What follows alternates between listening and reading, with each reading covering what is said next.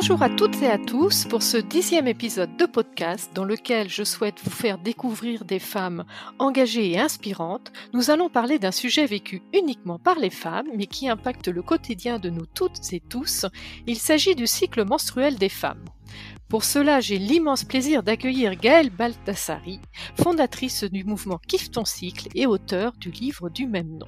Gaëlle est experte du cycle menstruel et propose de mieux comprendre et d'accompagner ces cycles plutôt que de lutter contre eux. Selon les femmes, nous vivons ce phénomène physiologique 500 à 400 fois dans notre vie et il dure entre 3 et 7 jours. Messieurs, restez avec nous, car cela vous concerne un peu aussi. Le cycle menstruel peut avoir des conséquences sur la productivité, l'énergie, la vie familiale et le couple aussi. Bonjour Gaëlle, ravi de te recevoir dans mon podcast et je te remercie d'avoir accepté mon invitation. Et tout d'abord, est-ce que tu peux te présenter et nous raconter un petit peu ton parcours avant cette belle aventure de Kiffe ton cycle? Bien sûr, avec grand plaisir. Alors, euh, bonjour à toutes et bonjour à tous déjà. Mon parcours avant cette belle aventure. Ben moi, j'ai commencé, je dirais que j'ai presque envie de remonter rapidement à l'adolescence, puisque euh, j'étais euh, une jeune lycéenne qui séchait énormément les cours et qui, aimait beaucoup être tranquille. chez elle. Et donc, je faisais un peu le minimum vital pour passer de classe en classe. Mais j'aimais beaucoup, euh, voilà, avoir des, grands moments de tranquillité. Et j'avais l'impression que c'était très honteux d'avoir ces moments de grande tranquillité. Et je me disais que jamais j'arriverais dans le monde des adultes euh, à aller au travail tous les jours. Euh. Vraiment, c'était souffrant pour moi d'imaginer euh, de voir mes parents aller au travail comme ça tous les jours, tous les jours, avec juste cinq semaines de congés payés et tout. Et puis, quand j'ai eu 18 ans, un peu contre toute attente, j'ai commencé à travailler directement et j'ai travaillé énormément. Et j'ai travaillé dans l'événementiel comme hôtesse, puis comme chef d'équipe d'hôtesse, puis comme chef de projet événementiel. Donc, et j'adorais ça. Et je me suis rendu compte qu'en fait, se lever le matin pour faire quelque chose qu'on aime faire, c'est pas trop un problème en réalité. Et puis, euh, et puis ensuite, euh, et je faisais mes, des études de biologie en même temps, en cours du soir. Puis un jour, j'ai regardé un de mes profs et je me suis dit, ah non, je peux pas devenir comme lui. Il a l'air de rien comprendre au monde. Il a ces vieilles feuilles jaunies qui nous ressortent d'année en année. Et, euh, et du coup, je me suis dit, j'ai envie de comprendre comment fonctionne le monde, comment fonctionne l'économie. Et je me suis retrouvée à faire un BTS en alternance dans la banque. Puis mon papa m'avait dit, rentre dans la banque, c'est bien. Si un jour tu as des enfants, il y a des avantages et tout, tu vois? je me suis retrouvée un peu là par hasard et en même temps je me suis dit c'est cool comme ça je vais savoir comment est fabriquer l'argent et, euh, et en fait je vais rester euh, quatre ans dans la banque donc mon BTS plus deux années après et ensuite je vais faire un petit break euh, je vais partir un an faire le tour du monde je pose ma démission, je pars un an faire le tour du monde. Et, euh, et à mon retour, je me dis, oh, je repars pas dans la banque, je veux retravailler dans l'événementiel, j'aimais ça. Et en fait, un concours de circonstances va faire que je vais me retrouver à retravailler dans la banque, dans une banque éthique au crédit coopératif, une banque qui porte des valeurs. Et, euh, et être intrapreneuse dans la banque, c'est-à-dire qu'au crédit coopératif, je vais y rester 10 ans. Et pendant ces 10 ans, je vais créer cinq postes successifs. Donc chaque année, je vais changer de poste. Et chaque année, je vais créer un poste qui n'existe pas. Et, euh, et j'adore. J'adore parce que c'est ça mon, je pense mon moteur, c'est de faire, de faire des nouvelles choses. Et j'aime pas forcément gérer le quotidien. J'aime bien que ça avance et que ça change. Et donc voilà, pendant ces dix ans, je vais faire euh, euh, cinq postes très différents. Où je vais beaucoup m'amuser, faire vraiment des choses qui, me plaisent. Euh, jusqu'à, j'ai été directrice d'agence bancaire sur l'avant-dernier poste et j'avais créé une nouvelle agence au cœur de Paris, à Odéon. Et puis voilà, et je finirai au poste de responsable de l'animation commerciale au niveau national du marché des particuliers. Donc un poste quand même, euh, voilà, ambitieux où je me suis encore une fois éclatée. Mais c'est vrai que à la naissance de ma fille, je me suis dit, euh, je fais trop d'heures. Je partais dans toute la France, je voyageais, même enceinte, j'ai enceinte, j'ai voyagé dans toute la France pour former les commerciaux, etc. J'ai adoré, mais voilà, c'était plus très compatible avec ma vision d'être maman. Euh, et, et, comme dans tout ce parcours, à un moment, j'ai fait un burn-out, je m'étais formée euh, à l'approche neurocognitive et comportementale, qui est euh, une approche d'accompagnement. du coup, après, après avoir passé du temps avec ma fille, ben, j'ai commencé à être coach et à accompagner les femmes pour l'empowerment. Parce que je me suis fait une petite promesse à la naissance de ma fille qui était qu'elle arrive dans un monde à ses 18 ans où où on arrêterait de, considérer que les femmes, c'est normal qu'elles soient à une place différente des hommes. Et donc, ma première idée a été de travailler l'empowerment des femmes. Voilà. D'accord. Et qu'est-ce qui t'a amené à t'intéresser justement au cycle menstruel? Alors, ce qui m'a intéressé, ce qui m'a amené à m'intéresser, c'est que je m'y intéressais pas. pour moi, le cycle était un non-événement. Voilà, au mieux un non-événement qui m'arrivait pas très souvent en plus que moi j'avais des cycles très longs. Et euh, quand j'en parlais au médecin, il trouvait ça tout à fait normal. Il me disait c'est pas grave, on vous aidera le jour où vous voudrez un enfant. Bah, effectivement, le jour où j'ai voulu avoir un enfant, j'ai compris ce que ça veut dire chez un médecin, on vous aidera. Ça veut dire que bah, vous allez passer dans un processus de procréation médicalement assistée, vous allez vous piquer aux hormones en quantité astronomique, vous allez avoir des quantités d'examens absolument hallucinants. Donc si j'avais compris que c'était ça, peut-être que j'aurais fait les choses avant pour essayer de faire en sorte de restaurer mon cycle autrement. Mais bon.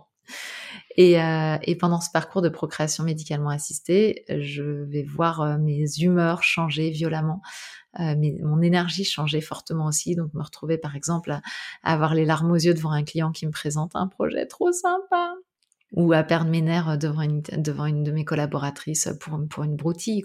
Et quand je demande à mon médecin, mais qu'est-ce qui m'arrive? Je suis, me reconnais pas, je suis plus moi-même.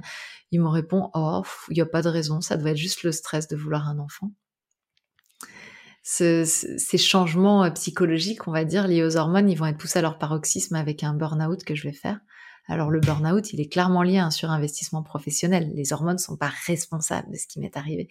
Mais j'ai eu l'impression d'avoir été un peu poussée avec une petite pichenette dans le dos euh, par les hormones et par euh, ce bain assez violent hormonal de la procréation médicalement assistée. Et cette sensation que le médecin me prenait un peu pour une folle quand je lui disais qu'est-ce qui m'arrive, m'a vraiment donné envie de chercher.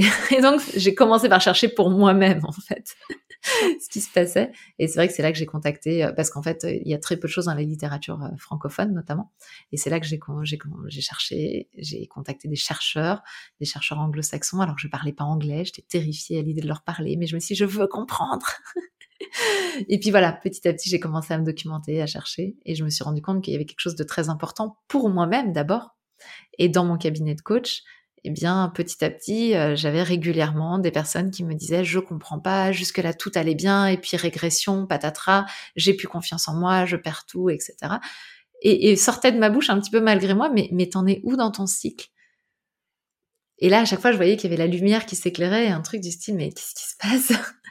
Et donc petit à petit, je suis passée de le dire comme ça individuellement à mes clientes en cabinet, à une cliente un jour qui m'a dit Gaëlle, tu sais des choses, il faut que tu nous le dises. Donc j'ai fait une réunion pour mes clientes, à ma grande euh, surprise, elles sont toutes venues. Je leur ai dit que j'avais pas beaucoup de compétences, mais peut-être ça allait pouvoir les aider. Et en fait, toutes elles m'ont dit qu'à un moment ou à un autre, dans les trois mois à venir, ça les avait aidées. Et donc voilà, j'ai commencé à faire des conférences, etc. Et puis voilà comment est équipe ton cycle. Et puis à un moment, je me suis dit j'arrête, j'arrête le coaching. Il y a trop de travail à faire euh, pour améliorer la vie des femmes de ce côté-là. Je dirais que la promesse que j'ai faite à la naissance de ma fille, elle est toujours là même en, parlant que du cycle et en n'étant pas sur l'empowerment, parce que pour moi, être bien avec son cycle, être bien avec sa biologie, c'est c'est la base de l'empowerment. Donc tout est parti de là. Et par rapport à, cette notion de cycle, tu le compares à une notion de vague. Tu as essayé de bien le comprendre et tu le compares, voire même des fois, comme une aide à la gestion de projet. En fait, le, cycle fonctionne effectivement comme une vague, selon moi. Bah déjà, je suis bretonne, donc euh, ça me rappelle l'océan, puis j'adore les vagues. Et, euh, et voilà, il y a des toutes petites vaguelettes, et puis il y a des tsunamis. Et, euh, et, au milieu de tout ça, bah, on se retrouve avec cette variété possible de, de, de, vagues. Et la vague, bah, on se la prend un petit peu dans la tête tous les mois. Alors euh, certaines, euh, c'est des toutes petites vaguelettes, donc c'est pas grave. D'autres, elles se prennent vraiment un truc très violent tous les mois et puis elles doivent se le faire en silence. De préférence, qu'on est en train de parler d'un tabou quand même, on va pas commencer à en parler à tout le monde. Et, euh, et, ça, c'est la proposition classique de la société. On boit la tasse ou on la boit pas si on a de la chance. Puis voilà. Et puis une autre proposition, c'est de dire bah prenez la pilule, la pilule magique qui bloque tout et qui évite de se retrouver avec cette vague dans la tête. Et puis, bah, moi, je me suis dit qu'il y avait finalement une troisième possibilité, qui est de considérer que cette vague, c'est une énergie, et que cette énergie va pouvoir, on, va pouvoir apprendre à la surfer. Au lieu de se prendre dans la tête, c'est vraiment comme quand on est sur le bord de l'océan et qu'il y a les grosses vagues, et il y a les gens qui font rouler bouler dans, les rouleaux, et puis il y a les gens qui prennent leur planche de surf et puis qui vont se faire une super session de surf. Et effectivement, cette session de surf, enfin, ce, cycle menstruel va nous faire passer par quatre énergies différentes, quatre cocktails hormonaux différents, et ces cocktails-là fonctionnent comme un gestionnaire de projet. Moi, j'ai créé le concept hein, qui s'appelle le stress menstruel. C'est-à-dire que lutter contre ces énergies-là nous met en stress, nous met en résistance, nous fait perdre de l'énergie et explique qu'une partie d'entre nous se retrouve aussi en burn-out, en fait. Tout à fait. Et mais malgré tout, hein, euh, ça reste quand même un sujet tabou, hein, avec euh, des générations de femmes qui ont caché, voire ignoré euh, chaque mois cette période, et le fameux "elle a ses règles ou quoi", qui a généré en fait bah, de la culpabilité, du déni, et, et parfois même au titre de l'égalité femmes-hommes. Ah ouais, complètement. Non, mais il y a un vrai problème avec ce. Enfin, pour moi, il y a un problème de société. Euh, on est dans un dans un problème massif de civilisation, j'ai envie de le dire vraiment, parce que euh, que qu'un un phénomène naturel dont on va juste se le dire toi et moi en face là quand même. C'est-à-dire que aucun être humain ne serait sur cette terre si on si on n'avait pas nos règles. On est en train de parler du phénomène qui permet l'avènement de l'humanité, qui a été complètement euh, ramené à quelque chose de terrible, de comme une punition divine ou je ne sais quoi. Enfin, c'est là où on se dit mais on a changé complètement le, on a faussé le jeu totalement. Et, euh, et, ce qui est dingue, c'est qu'effectivement, c'est un, c'est ce qui permet l'avènement de l'humanité. Deux, c'est de considérer que la nature fait bien les choses en général, sauf pour les femmes. Et puis, euh, et puis c'est fou parce qu'effectivement, en termes d'empowerment, en termes de prendre sa place euh, dans la société, c'est être rabaissé. Alors, on n'est pas responsable de ce, de ce, cette société patriarcale qui a dévalorisé le cycle des femmes. Et puis la deuxième chose, c'est effectivement éduquons euh, euh, nos hommes, éduquons nos petits garçons, éduquons toutes les personnes non menstruées à la magnificence de ce cycle et au fait que eux-mêmes sont aussi cycliques, que eux-mêmes vivent aussi des fluctuations et que tout le monde aurait très intérêt à sortir du paradigme productiviste parce que c'est un paradigme économique qui nous amène à penser qu'il faut une forme de linéarité et de prévisionnalité pour être efficient. Ça, c'est un paradigme économique. Et donc, si on sort de ça pour revenir à un paradigme d'humain ou, tu vois, eh ben, on revient en fait qu'on a tous et toutes une nature fluctuante et que cette nature fluctuante, plutôt que de penser qu'elle est problématique, on peut s'en servir et la mettre à notre service s'aperçoit qu'on est parfois un petit peu hors sol, alors que euh, revenons en effet s'ancrer euh, sur euh, bah, des, phénomènes naturels et en faire des alliés, comme on disait tout à l'heure. Par rapport à ça, on parle également là, ces derniers temps, on a entendu parler parce qu'il y a parfois des femmes hein, qui ont notamment l'endométriose, hein, qui est quand même un phénomène qui était totalement inconnu jusqu'à encore il y a peu de temps avec, tu le disais tout à l'heure, hein, finalement peu de documentation, peu de recherches. Aujourd'hui, c'est quelque chose qui est qui est connu, mais finalement, on n'y remet peut-être pas encore trop. comment tu es toi par rapport à ça? En fait, il faut voir que aujourd'hui, on estime qu'il y a entre 10 et 20% des personnes menstruées qui souffrent de leur cycle. C'est énorme. Ça veut dire qu'on en connaît tous autour de nous, euh, d'être dans un, état psychologique et ou physique absolument atroce. Et donc, ça, c'est une réalité qui est absolument passée sous le tapis. On est effectivement dans la zone du tabou, faut pas en parler, etc. Comment je me situe là-dedans? Bah moi, le, le titre "Kiffe ton cycle", pour moi, c'est pas une injonction à kiffer son cycle. C'est une promesse je fais la promesse que c'est possible.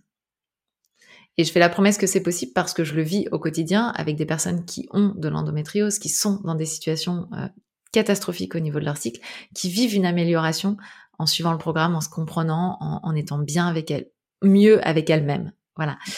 Comment je, comment je, je vois ça comme une promesse? Parce que pour moi, en fait, tous les mots du cycle sont des mots de civilisation. C'est-à-dire que euh, l'endométriose aujourd'hui, si elle se réveille à ce point, l'endométriose c'est une maladie inflammatoire. Alors on n'a pas l'explication de l'origine, mais ce qu'on sait, c'est que le climat inflammatoire fait flamber la maladie, c'est le cas de le dire.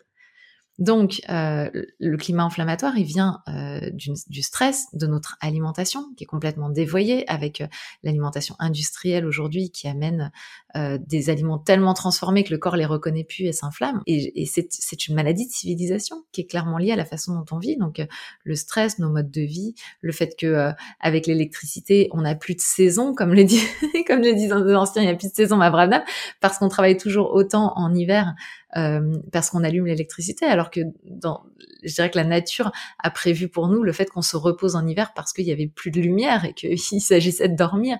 Donc tu vois, on a modifié énormément de choses comme ça et, et ça amène à toutes ces problématiques liées au cycle, que ce soit le syndrome prémenstruel, que ce soit les maladies, que ce soit sont très liées à un climat inflammatoire, à un climat de stress, à un climat de qui est un climat civilisationnel. Donc selon moi, quelque part, permettre déjà d'abandonner le stress menstruel, de permettre à toutes les personnes qui vivent un cycle menstruel d'arrêter de lutter contre lui. Première chose, de comprendre ce qu'elles vivent, de comprendre à quel point ce phénomène il est positif alors qu'on nous a rabattu les oreilles avec le fait que c'était quelque chose de problématique, qu'on a des lignées de femmes qui pensent de, de mère en fille que c'est la pire punition qu'on ait pu avoir dans notre vie. Réhabiliter ce cycle, c'est déjà faire un pas pour l'amélioration du vécu des personnes qui vivent un cycle souffrant. Donc voilà, moi j'ai envie de dire Kiffe ton cycle, c'est une promesse. C'est une promesse que c'est possible, c'est une promesse qu'on peut y arriver, qu'il y a des solutions, qu'aujourd'hui les médecins ne s'en sont pas emparés parce que aussi les laboratoires ne s'en sont pas emparés, mais que nous, société civile, on peut on peut accompagner, on peut euh, informer, on peut transmettre des, informations et on peut retrouver une forme d'autonomie dans cette zone grise de la gynécologie qui est une zone qui n'est pas prise correctement en charge par les médecins parce qu'ils savent pas gérer, parce qu'ils n'ont pas été formés. Moi, je les interviewe. Il y a des, des médecins qui viennent dans mes programmes pour apprendre parce qu'ils n'ont pas été formés. Je veux dire, on peut pas leur jeter la pierre, c'est pas grave. Mais maintenant qu'on sait ça, reprenons cette zone-là d'inconfort, voire de souffrance, pour dire non, ça n'est plus acceptable et on reprend le pouvoir. Tout à fait. Et justement, au travers du parcours euh, Kiffe ton cycle, en quoi il consiste? Quel est. Alors, ton public est euh, visiblement principalement féminin, mais tu dis qu'il y a aussi parfois des, médecins, hommes et femmes, j'imagine. C'était plutôt des femmes en l'occurrence. oui. Comment se déroule ce parcours? Alors en fait, c'est un, programme qui se fait en, en, ligne. Euh, ce sont des courtes vidéos, des petites vidéos qui font à peu près 5 minutes chacune. Et toutes les semaines, pendant 8 semaines, on reçoit à peu près l'équivalent d'une demi-heure euh, de, de, vidéos qu'on va pouvoir regarder comme on veut à, son rythme dans la semaine. Alors c'est toutes les semaines pendant huit semaines, mais le programme il reste accessible à vie. Donc en fait on le fait au rythme qu'on veut. C'est juste qu'on a donné un rythme pour donner un peu une motivation. Et euh, l'idée ça, ça va être de commencer par comprendre ce qui se passe dans le cycle comprendre les fluctuations, pourquoi elles sont là, qu'est-ce qui se passe au niveau des hormones, etc. Et puis ensuite, comment j'en fais mon meilleur allié? Comment ce cycle devient mon allié? Comment je, vis avec lui? Comment j'apprends à kiffer mes sessions de surf avec lui? Euh, et comment au quotidien je m'appuie sur lui plutôt que d'être en résistance contre moi-même? C'est ça le programme sur huit semaines. Et puis ensuite, on, reste dans un groupe Facebook tout ensemble où j'interviens tous les mois pour euh, répondre aux questions, aller un peu plus loin dans la matière, etc. Parce que c'est une matière qui est bougeante, qui est changeante entre le moment où j'ai écrit mon livre et aujourd'hui. Et c'est le gros avantage du programme, c'est que je le mets à jour tous les, tous les ans. Ben, il y a des choses, on, on, découvre des choses, on apprend des choses. Il y a des chercheurs avec lesquels je suis en contact euh, régulièrement euh, en France maintenant. Donc ça, c'est la grande nouveauté par rapport à il y a sept ans où il y avait personne, enfin pas personne, mais il y avait vraiment pas grand monde. Là, il y a des chercheurs avec lesquels je suis en contact régulier pour savoir quelles sont leurs recherches, quelles sont leurs, leurs hypothèses, sur quoi ils avancent, quels sont leurs résultats, etc. Et j'introduis tout ça au fur et à mesure aussi dans Kif ton cycle. Et au niveau de, la fréquentation justement sur ton cycle et sur le parcours? Aujourd'hui, on a plus de 3000 personnes qui ont suivi le programme Kif ton cycle. En effet. Les, les sommets en ligne euh, qu'on organise euh, tous les trois mois, trois quatre mois. On en organise trois par an, donc tous les quatre mois à peu près, euh, qui sont euh, accessibles gratuitement. Ils ont rassemblé jusqu'à 20 000 personnes aujourd'hui sur un sommet. Euh, et notre but, c'est qu'il y en ait beaucoup plus parce qu'à chaque fois, ils nous disent ah c'est fou tout ce que j'apprends pendant le sommet. Donc, euh, en fait, voilà, là, on commence à toucher pas mal de monde, mais, mais moi, mon ambition, c'est de changer le monde avant les 18 ans de ma fille et que tout le monde sache que le cycle menstruel est quelque chose de positif. Donc, j'ai envie de dire, on est tout petit par rapport à mon ambition aujourd'hui. Donc, euh, donc, il y a ce programme en ligne. Il y a aussi un programme pour les jeunes filles parce qu'on on l'a demandé. Les mamans me disaient, mais moi, ma jeune fille, elle veut pas en entendre parler, elle veut pas que je lui en parle, est-ce que tu peux faire quelque chose? Et donc, on a fait un programme qui s'appelle Kiffe tes premières règles pour les jeunes filles de 10 à 17 ans pour que justement elles comprennent qu'est-ce qui se passe à l'intérieur, etc. On a des ambassadrices euh, qui font des ateliers euh, un petit peu partout en présentiel, en, en, francophonie, euh, qui, euh, voilà, le, le, message se diffuse, mais il faut qu'on continue. On peut pas lâcher à, ce stade-là. Et une question, quel âge a ta fille? Eh ben ma fille, elle a 7 ans. Donc il nous reste plus tant que 7 ans. Donc et je me dis ouais, ça passe vite, ça passe vite et en même temps j'y crois et je encore une fois, pour moi, c'est vraiment une question de civilisation et on a quelque chose à changer, quelque chose à, de l'ordre du pari à changer. Et dans ce monde dont euh, on peut avoir peur des, des, suites par rapport au changement climatique, etc., de grands bouleversements et tout, je me dis que si les femmes partent avec un handicap, si les personnes menstruées en général partent avec un handicap, un petit peu comme un, une chape de plomb qu'on leur a mis sur la tête, si elles doivent pouvoir s'adapter dans ce monde en mouvement, dans ce monde qui va changer, où va peut-être y avoir des grandes migrations, des choses, enfin voilà, qu'on peut pas prévoir aujourd'hui, mais qui peuvent nous arriver. Pour moi, on a finalement très très peu de, de temps pour préparer les personnes menstruées à être adaptable et à bien vivre les choses. J'ai envie de dire avec, grâce à ce cycle, euh, retrouver de la puissance plutôt que d'être handicapé par ça et se retrouver encore une fois parce que malheureusement c'est ce qu'on a vu dans toutes les grandes catastrophes, à être les premières victimes euh, de la situation. Euh, en général, ce sont les femmes, les enfants. Et, voilà, j'ai plus envie que ce soit acceptable ça dans notre société. Alors quand tu parlais justement des sommets, quelles sont leurs thématiques? Alors on change tout, à chaque sommet on change de thématique et donc euh, l'idée c'est de d'aller creuser un sujet très en profondeur. Donc par exemple le sommet qui va être euh, au début de l'été là c'est sur l'autonomie gynécologique. Alors c'est la deuxième fois qu'on le fait. D'ailleurs c'est la première fois qu'on fait deux fois un thème parce qu'on trouvait qu'il y avait encore plein de choses à creuser. Donc là c'est vraiment euh, bah, comment je me comprends mieux et comment je m'auto accompagne mieux au quotidien. Euh, et puis on a fait par exemple le thème du désir d'enfant, on a fait le thème du syndrome prémenstruel. Et l'idée à chaque fois, c'est d'aller chercher une vingtaine. En général, on arrive à 23, 24 parce que j'ai du mal à me limiter dans le nombre, mais c'est d'aller chercher une vingtaine d'experts, tous de leur domaine, pour aller justement vraiment creuser le sujet en profondeur, bien au-delà de ce que moi je serais capable de faire toute seule. On a fait le sujet des, moyens de contraception aussi. Euh, enfin voilà, l'idée vraiment, on a fait aussi la puberté, par exemple. Euh, voilà, on va creuser un sujet en profondeur. Ça dure une semaine, c'est un grand événement. Euh, on diffuse trois conférences par jour euh, pendant une semaine. Et, euh, et, on est là et ça, ça papote dans le groupe et ça échange des choses et tout. Enfin, vraiment, c'est c'est fou parce que c'est un événement virtuel qui a commencé euh, avant euh, tout l'épisode sanitaire qu'on peut connaître. Euh, donc quelque part, on nous a dit après, waouh, c'est génial que vous ayez fait ça, vous, vous soyez adapté. Ben non, nous on avait déjà commencé à faire ça comme ça avant. Mais c'est vrai que ça permet de rassembler. Sur le dernier sommet, il y avait plus de 40 pays qui ont été représentés. Donc ça permet aussi de diffuser au niveau, euh, au niveau mondial, en fait, sans limite. Alors, c'est francophone. Et donc, on explore à chaque fois un nouveau thème. Et à l'automne, on va aller sur la préménopause et la ménopause. Sujet très intéressant aussi et encore méconnu. Complètement. Donc, on avait fait la puberté l'année dernière. Cette année, on fait la préménopause et la ménopause. Voilà. Alors, quand tu parles justement là de puberté, euh, de pré-puberté, quel conseil tu donnerais aujourd'hui à une maman qui a une jeune fille qui n'a pas encore euh, ses règles? Bah, Le premier conseil, c'est d'essayer d'en parler. Euh, mais déjà, non, non, non. Je, je, trop pédale, mais c'est très bien que vous ayez entendu le premier conseil. Mon premier conseil, c'est de soi à soi-même d'essayer d'être honnête.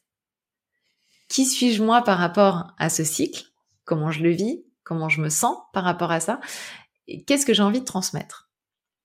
Est-ce que les deux sont raccords ou est-ce que c'est compliqué pour moi? Par exemple, j'ai des grosses souffrances, je voudrais pas transmettre ça à ma fille, comment je le vis, etc. Donc la première chose, je dirais qu'il y a une phase d'introspection qu'on ne fait pas forcément et qui pour moi est nécessaire de qui je suis moi et qu'est-ce que je souhaite transmettre, en toute honnêteté. Et je pense qu'on peut aller vers ses enfants avec ça, avec cette information-là, qui je suis moi et qu'est-ce que je vis et qu'est-ce que je souhaite te transmettre qui peut être de choses différentes, mais je pense que ça doit être parlé. Sinon, l'enfant comprend pas du tout. Qu'est-ce qui Attends, je vois maman qui se tord euh, tous les mois et qui vient de me dire que c'est une chance d'avoir un cycle menstruel. Euh, je comprends pas. Donc déjà, voilà, c'est d'être très honnête avec soi. Être honnête avec soi aussi de savoir si on est la bonne personne. Euh, c'est pas parce qu'on est la maman que on est la bonne personne. Moi, nous, on a de temps en temps des papas qui nous envoient des messages et à chaque fois, moi, j'ai larmes aux yeux quand ça arrive, euh, qui nous disent voilà, euh, ma femme se sent pas de, de parler de ça parce que elle souffre ou parce que dans sa famille ça a été de l'humiliation ou parce que plein de choses. Qu'est-ce que je peux faire moi en tant que papa? Je trouve ça tellement magnifique que les hommes puissent aussi prendre leur place là-dedans. Euh, ça peut être aussi euh, une tante, une amie de la famille. Moi, j'ai déjà joué ce rôle-là pour des jeunes dans mon entourage où les mamans discrètement vous venez me voir en me disant Gaëlle, je suis pas hyper à l'aise avec le truc. Est-ce que tu pourrais? Voilà, on n'est pas toujours la meilleure personne. Il faut pas se forcer pour ça. Par contre, trouver des personnes ressources, je pense que c'est essentiel. Euh, laisser juste des livres et espérer que ça fasse l'éducation de nos enfants, pour moi, c'est un vrai problème. Les enfants ont besoin de poser des questions, de se confronter, de voilà. Donc moi, après, donc une fois qu'on est honnête avec soi, le premier conseil que je dirais, c'est d'en parler le plus jeune possible. Parce que souvent, on en parle les toutes premières années parce qu'ils nous suivent aux toilettes et on considère que c'est bon, ils savent, on leur en a parlé. Mais sauf que les enfants, ils oublient, enfin, vraiment. Et donc, euh, quand ils arrivent à, à 10, 12 ans, euh, 12 ans, l'âge des premiers, 12 ans, 12 ans et demi, l'âge moyen des premières règles, les jeunes filles, elles ont complètement zappé qu'à deux ans, elles suivaient leur maman dans les toilettes. Et, et voilà, nous, on s'est dit, c'est bon, on a fait le job, on leur en a parlé. Non, non, faut en reparler régulièrement. C'est vrai qu'il y a des supports de livres qui sont super intéressants pour pouvoir en reparler. Mais je dirais, petit garçon comme petite fille, toutes les, tous les enfants, on devrait leur en parler régulièrement. Et c'est vrai que nous, on s'est rendu compte dans l'équipe, il y a, y a une bascule vers 10, 11 ans, où les jeunes filles notamment ne veulent plus du tout entendre parler de ça de leur part de leur maman. Et donc elles font un blocage total. Donc c'est vrai que l'idéal c'est d'en parler avant. Dans la zone entre 7 et 10 ans, c'est un moment où ils adorent, ils entendent parler, etc et en parler très simplement avec les vrais mots, parler de vulve, parler d'utérus, parler de clitoris, parler, leur offrir un miroir. Moi, c'est ce que je dis toujours, on devrait à tous les petits, mais tout petits, à deux ans, on devrait leur offrir un miroir et leur dire, t'as le droit d'aller regarder, parce que c'est vrai que la nature a fait un truc un peu bizarre, on sait pas trop comment aller voir. Leur dire ça, c'est vraiment ton intimité. Voilà, alors, avec des mots simples, je dirais. Et si tu souffres au début de tes premières règles, ben en fait, quasiment toutes les filles ont un peu mal au tout début, parce que c'est le corps qui se met en marche. En fait, c'est d'avoir cette honnêteté avec les enfants. Euh, et puis ensuite, bah, c'est ce que je transmets dans Kiff tes premières règles, mais c'est vraiment des trucs bêtes. Mais faut le dire, la couleur des règles, que c'est pas toujours rouge et qu'on va pas mourir si ça devient marron, que la quantité du sang perdu, voilà, prendre une petite tasse à café et dire, bah, c'est ça la quantité normale de sang perdu, euh, et que et qu'on a 5 litres de sang dans le corps, donc euh, qu'on est très très loin. Enfin, c'est tellement dommage parce qu'on se retrouve avec des personnes qui, euh, sur chaque sommet, systématiquement me disent oh, Je découvre ça à 47 ans. Alors, par rapport à ton parcours, pour justement t'accompagner après, justement, à, dérouler tout ça, hein, et puis sur un sujet qui est quand même assez, euh, comme on a dit, qui est quand même euh, encore aujourd'hui malheureusement assez tabou, quels a été tes mentors inspirants et partenaires aussi? Ah, c'est intéressant comme question. C'est vrai qu'il y a eu pas mal de personnes, je dirais, sur mon chemin. Alors, euh, pour euh, aller chercher sur le sujet tabou un peu avant-gardiste, je pense que là, pour le coup, c'est un peu dans mon ADN. C'est-à-dire que si je remonte aussi loin que je me souviens, euh, je faisais des trucs que les autres faisaient pas avant, que les gens regardaient bizarrement. J'ai été végétarienne à une époque où vraiment il n'y avait pas beaucoup de végétariens en France et que vraiment on me regardait bizarrement. Euh, j'ai abandonné ma télé à une époque où je pense quasiment 100% des foyers euh, français avaient une télé et, euh, on me regardait étrangement alors qu'aujourd'hui c'est tout à fait banal de ne pas avoir de télé. Enfin, je pense que voilà, j'ai eu ces consciences-là de, pas mal de choses très souvent avant et j'ai très bien assumé d'être la, nana qu'on regarde bizarrement et qu'on interroge toute la soirée en mode qu'est-ce que tu fais? Donc, donc ça, c'est ça pour le coup, je pense que ça tient de mon ADN, on va dire moi, je dirais les femmes déjà de ma famille. Tu vois, ma grand-mère, mes grand-mères, mes deux grand-mères, euh, qui sont des femmes qui ont travaillé toute leur vie à une époque où ça se faisait pas plus que ça, euh, à des postes euh, où elles ont pris des responsabilités, à une époque où ça se faisait encore moins, et où quelque part elles ont, euh, elles y sont allées quoi. Et quand je vois que mon arrière-grand-mère tenait déjà un bar euh, dans un petit café de village où elle tenait le truc, tu vois, vraiment avec une poigne et tout. Je me dis quelque part, les femmes de ma famille ont déjà fait le chemin avant moi d'oser être qui elles avaient envie d'être. Euh, en faisant fi de la société, ma grand-mère qui achète un réfrigérateur euh, et où toute la famille lui dit mais tu vas tuer tes enfants. Tu, tu, tu ne peux pas faire des courses pour trois jours, ce n'est pas possible parce que c'est ultra dangereux, etc. Parce qu'à l'époque, ça ne se faisait pas. Tu vois, donc quelque part, il y a déjà cette notion-là de je fais ce que je veux, je me mets là où j'ai envie d'être et je fais les choses. Donc je pense que ça, ça m'a été transmis par les femmes de ma famille. Euh, ensuite, je dirais que bah, j'ai croisé des personnes et je pense que comme tout le monde, un petit peu, le premier entrepreneur qui a décidé de m'intégrer dans son entreprise et qui m'a montré plein de choses, qui m'a donné plein d'astuces de communication, de tout ça, et plein de personnes comme ça qui ont été, euh, qui ont été, qui posé des jalons. Euh. Donc je dirais qu'il y a eu beaucoup, beaucoup de personnes que je modélise encore aujourd'hui, ou quand il m'arrive un truc, je me dis, ok, comment ferait cette personne-là dans cette situation-là Tu vois, je rappelle un petit peu le mentor ou la personne. Alors, on va parler justement là de ton modèle économique. L'entreprise, en fait, a été fondée, tu dis, en, quelle année? L'entreprise a 3-4 ans à peu près et que l'activité, elle, elle a 5 ans. Alors, le modèle économique euh, de l'entreprise, c'est euh, repose sur trois piliers aujourd'hui. Euh, le fait de vendre les programmes en ligne, donc les programmes, euh, aujourd'hui, on a Kiffe tes premières règles, Kiffe ton, ton cycle, qui est le programme phare, et Kiffe ton syndrome prémenstruel. Donc ça sont des programmes en ligne qui permettent de s'auto-accompagner. Euh, il y a les sommets, donc les sommets en ligne en fait, euh, pendant lesquels on met à disposition gratuitement tout le contenu pendant une semaine. Mais il est possible pour nous soutenir et pour conserver ce contenu à vie de d'acheter le la, la, totalité. On appelle ça un pack, le pack de toutes les, les replays et de les conserver à vie. Et puis le troisième pilier, il y a les ambassadrices qui viennent se former une fois par an. Euh, à Sévigné, donc en Bretagne, et puis qui, qui, payent pour se former et qui ensuite vont pouvoir donner des ateliers un petit peu partout en francophonie. Donc voilà, c'est un modèle économique finalement relativement simple où tout se passe en ligne, sauf pour les ambassadrices qui viennent en présentiel. Et, et, on travaille vraiment sur une notion de masse puisqu'on est en B2C, c'est-à-dire que on a des produits qui coûtent pas très cher, même si certains nous disent c'est cher. Réellement, pour faire tourner une entreprise, c'est pas des grosses sommes, euh, mais euh, mais on travaille sur effectivement de la masse avec plusieurs milliers de ventes euh, chaque année. Quoi. Tu as des salariés? Ah oui. Aujourd'hui, en ce moment-là, on est sept à travailler dans l'entreprise. donc, on a deux stagiaires et nous sommes cinq salariés. D'accord. Donc, une belle croissance. C'est l'idée. Et puis, l'idée, c'est de pas s'arrêter là. Effectivement. On doit changer le monde. À un moment, il faut qu'on s'y mette. Il faut se donner les moyens. C'est ça. Et, là, tu parlais justement là des ambassadrices. Peux-tu nous en dire plus? Qui elles sont? Quelles sont leurs, euh, leurs missions, ma foi? Bien sûr. Donc les ambassadrices, euh, ce sont souvent des personnes qui euh, ont leur propre activité en libéral, mais pas toujours. Il y a aussi des salariés. En fait, ce sont des personnes qui ont dit, se sont dit un jour qu'elles avaient envie, elles aussi, d'embarquer dans ce changement de monde, qu'elles avaient aussi envie de diffuser le message, et donc qu'elles avaient envie de créer des ateliers à côté de chez elles, dans leur environnement local, euh, pour inciter les personnes menstruées autour de d'elles à pouvoir, bah, elles aussi, euh, revenir au contact de ce cycle, revenir au contact de ces fluctuations, se comprendre. Euh, certaines aussi l'ont fait parce qu'elles veulent surtout accompagner des jeunes, par exemple, aller dans les collèges, dans les lycées, donner des ateliers, etc. Donc en fait, voilà, l'idée, quand on est en ambassadrice, c'est qu'on va se retrouver à faire des ateliers, à permettre à la parole de circuler, à permettre aux personnes menstruées de se retrouver euh, entre nous et, du coup de pouvoir de fait échanger par rapport à ça. Euh, c'est clé, c'est clé parce que c'est bien beau de faire les programmes en ligne, etc. Mais le contact, ce, contact, on en a besoin. Enfin, en plus, on l'a vécu là avec la crise sanitaire qu'on a passée. On voit bien qu'on est, on a tous été en manque. Enfin, vrai. en tout cas, beaucoup d'entre nous ont été en manque. Voilà, de créer ces espaces sécures dans lesquels on puisse se retrouver, dans lesquels on puisse se déposer, dans lesquels on puisse échanger sur notre vécu. Bah, c'est essentiel. Et ça, je pouvais pas le faire moi toute seule, parce que je peux en faire quelques-uns dans l'année, mais je pouvais pas.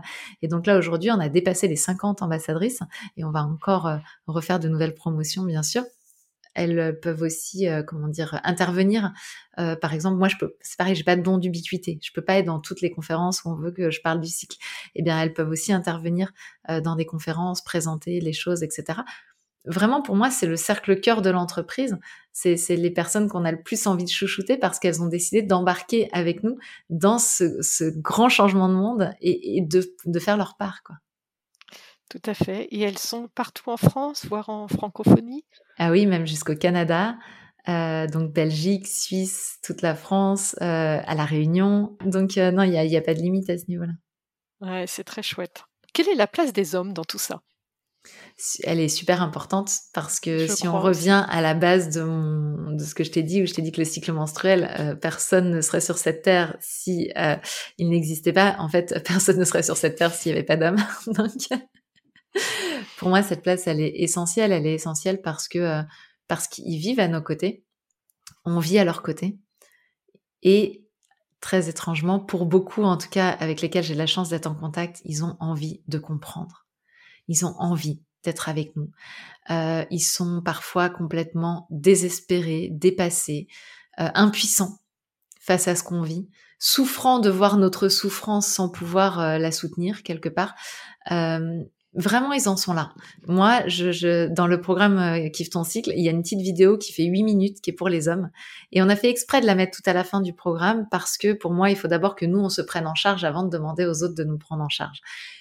Mais cette vidéo, c'est énorme parce que c'est, on va dire, une fois par semaine, on reçoit un petit message d'une nouvelle surfeuse, donc une nouvelle participante au programme qui nous dit euh, la vidéo pour les hommes, elle arrive quand? Parce que mon chéri la demande. et, euh, et, ils sont là, ils sont là, ils sont là avec nous, ils ont envie. Euh, déjà, il y a 24% des personnes non menstruées, donc euh, on va dire des hommes cisgenres, notamment euh, sans utérus et avec un pénis, qui vivent un cycle qui ressemble très fort au cycle menstruel. Donc, tous les mois, ils passent par ces différentes énergies. On dit 24%, mais en fait, la question a été posée lors d'un sondage. Donc on peut se dire que si on leur avait posé la question de s'observer pendant un mois et de vérifier s'ils vivaient quelque chose, on serait peut-être même à plus que 24%. Alors ça, ça, ça a un petit nom que je trouve absolument lamentable, mais qui montre à quel point on dévalorise ce que vivent les femmes. Ça s'appelle le syndrome du mal irritable. On voit tout de suite, hein, euh, voilà, à quel point c'est pas très valorisé comme truc. Mais donc, donc ça veut dire qu'on a déjà un homme sur quatre qui vit ces fluctuations et qui le sait, puisqu'il est capable de répondre oui quand on lui pose la question. Donc en fait, comme nous, ils sont démunis avec ces fluctuations. Comme nous, la société leur intime l'ordre d'être toujours au top, d'être toujours euh, parfait, d'être toujours, etc. Ils ont le même problème que nous. Donc en fait, si on remettait de la fluidité dans tout ça, et on dit souvent, voilà, les hommes, ils sont linéaires et les femmes, elles sont euh, cycliques. Non, non, on est tous et toutes cycliques. La place des hommes, c'est de reconnaître eux-mêmes leurs propres besoins, leur propre cyclicité, leur propre fluctuation d'énergie et puis qui puisse aussi nous soutenir là-dedans. C'est-à-dire que moi, par exemple, quand j'ai mes règles, j'ai vraiment besoin d'être tranquille. Et j'aime bien aussi euh, avoir le pouvoir me balader dans la maison sans qu'il y ait personne. Conjoint, dans ces moments-là, très spontanément, va dire à ma fille, tiens, on va au parc. C'est idiot, mais moi j'ai deux heures de le kiff absolu. Je sais que c'est pour moi, je sais qu'il le fait quelque part pour moi aussi. C'est tellement touchant. C'est aussi ça être cyclique, c'est d'avoir des moments où on laisse la place. Et dans notre société, ben, il y a des femmes notamment qui dans le foyer ne laissent jamais la place, sont omniprésentes. Elles gèrent tout, elles gèrent les repas, les machins et tout. Apprendre à être cyclique, apprendre à accepter ça, c'est aussi pouvoir avoir des moments de reflux, des moments où on, est en recul de ça et on laisse la place et on voit que, oh, miracle, il se passe des choses quand je laisse la place. Et donc les hommes ont aussi voilà ce, mouvement quand ils vivent avec nous, quand on vit dans un couple hétérosexuel, avoir ce mouvement là, voir comment on peut, eux peuvent se respecter dans leurs besoins, nous on peut se respecter dans nos besoins, voir si à certains moments ça peut être complémentaire et donc génial, l'un prend le, le lead pour gérer la situation. Ou alors, bah, les deux sont en, moment down, par exemple, ce qui peut arriver aussi. Et ok, bah, qu'est-ce qu'on peut accepter? Est-ce qu'on peut accepter que bon, bah, la table ne soit pas débarrassée ce soir parce qu'on est épuisé? Est-ce que ça, c'est acceptable? Et c'est commencer à parler de nos besoins sans les imposer à l'autre, mais tout en, en ayant l'intime conviction qu'il faut qu'on se respecte. Gaëlle, travers de, ton parcours, là, quelles sont tes fiertés? Euh, Je dirais que ma plus grande fierté, c'est d'avoir euh, terriblement eu peur et d'être quand même toujours passée à l'action. Euh, j'ai eu très très peur à 25 ans, je suis partie faire le tour du monde et, toute seule. J'ai eu très peur avant, mais je suis passée à l'action. En fait, voilà, je reconnais que j'ai peur. Du coup, mon conjoint me dit Ah, t'as peur quand même de beaucoup de choses. J'ai ouais, mais est-ce que ça m'a empêché à un moment ou à un autre de passer à l'action? Non, juste je reconnais que j'ai peur. Donc voilà, je dirais que ça, c'est vraiment une très grande fierté. Je dirais qu'une autre fierté, quand même, c'est euh, je suis passée de quelqu'un qui se cachait beaucoup derrière des apparences euh, qui pensait qu'il y avait une image d'Épinal à donner et que tout le reste devait rester dans l'intime, était honteux, était insupportable, était euh, voilà, j'étais vraiment cette personne qui me disait que s'il y avait des caméras qui me suivaient toute la journée, les gens se rendraient compte à quel point j'étais une, catastrophe ambulante. et donc du coup qui passait sa vie à cacher ça, tu vois, à, sauver les apparences tout le temps. Et donc à beaucoup mentir et à beaucoup mentir à moi-même, à perdre beaucoup d'énergie là-dedans. Euh, et je suis arrivée aujourd'hui à être cette personne qui est tout à fait capable de dire ah bah j'étais en train de faire ma sieste juste avant de commencer l'interview, très honnête avec moi, très honnête avec les gens que j'ai en face de moi. Et, ça m'enlève un poids, mais surtout j'ai l'impression que ça peut faire changer le monde si tout le monde se met à faire ça. Voilà, et puis la dernière fierté, parce que on en a parlé tout à l'heure, c'est qu'aujourd'hui, euh, bah, il y a euh, sept personnes qui travaillent euh, dans ce projet, au cœur du projet, directement dans nos bureaux à Rennes. Et puis, on a des, prestataires qui travaillent avec nous et que donc ce projet permet à des personnes bah, de, de, gagner de l'argent euh, dans des bonnes conditions, de bien vivre, euh, dans une ambiance que je souhaite euh, joyeuse. Et de fait, pour moi, ça impacte ces personnes-là, mais ça impacte aussi les personnes de leur entourage. Et, je pense aussi que c'est comme ça qu'on change le monde, c'est en prenant sa responsabilité quelque part de créer un écosystème, parce que cet écosystème fait partie de la société et qu'il infuse dans la société. Ça, c'est une grande fierté pour moi qu'aujourd'hui, Kif que ce soit une entreprise, une entreprise qui se développe, une ambitieuse, que ça, ça soit posé et qu'on ait envie de continuer. Oui, tout à fait. Et sur un sujet, euh, un sujet qui, qui, émerge et qui est très, très important. Donc, euh, bravo les projets pour les années à venir. On, a, on a compris que tu as été fixé de changer le monde pour les 18 ans de ta fille. et, à plus court terme? À plus court terme, bah, l'idée c'est de, de devenir la référence en santé des femmes, de façon à avoir un endroit où, où les femmes ou les personnes menstruées puissent venir récupérer de l'information comprendre ce qui leur arrive, euh, s'aider et s'auto-accompagner quand c'est possible, être dirigé vers les bonnes personnes quand il y a besoin de professionnels. Moi, je suis vraiment pas pour qu'on s'extrait euh, des professionnels. Ils nous aident, et notamment les, médecins. Mon mouvement est pas du tout contre eux. Je les invite régulièrement sur les sommets. C'est plutôt qu'on fasse ensemble et qu'on arrête de considérer que c'est normal qu'il y ait autant de trous dans la raquette de la santé des femmes et qu'on change le monde comme ça. Donc euh, par euh, par la compréhension. Donc effectivement devenir un média de référence sur ce sujet-là. Euh, moi, je rêve du grand festival Kiffe ton cycle qui rassemblera des centaines et des centaines de personnes. Je rêve, voilà, je, je, je rêve d'un grand mouvement où on se dise, OK, Jusque-là, on a mal géré le truc au niveau sociétal.